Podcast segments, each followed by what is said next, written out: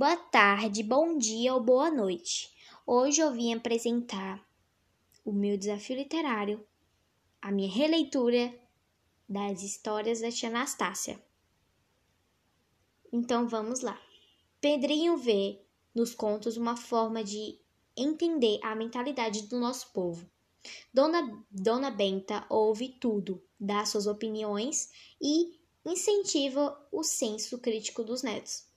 Aos poucos, as histórias contagiam a todos. Eles pedem mais e não querem saber a hora de ir dormir. Pedrinho diz que tia Anastácia é o povo. Tudo que o povo sabe vai contando um para o outro, ela deve saber.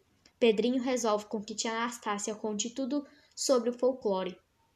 Então tia Anastácia começa a contar várias histórias. Quando ela descobre que o fol folclore tem a ver com o que, a, que o povo inventa e vai passando de boca em boca e e ela traz na memória uma porção de histórias que ouviu de sua mãe. Uma escrava chamada Tiaga, além de outras, foi aprendendo que ali, que aqui e ali, ao longo da vida.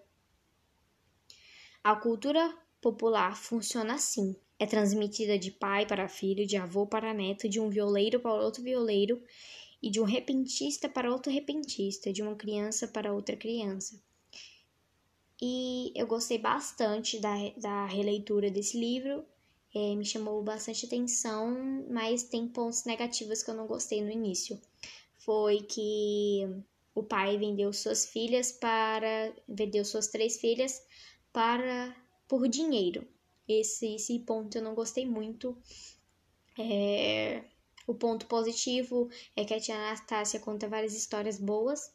Só nesse ponto que eu não gostei muito mas ela conta várias histórias e explica o que é o folclore e ela explica para as crianças e elas entendem bem o que é aquilo. Então, isso eu gostei bastante do livro e eu espero que a senhora tenha gostado da minha releitura do meu livro. Beijos, até a próxima.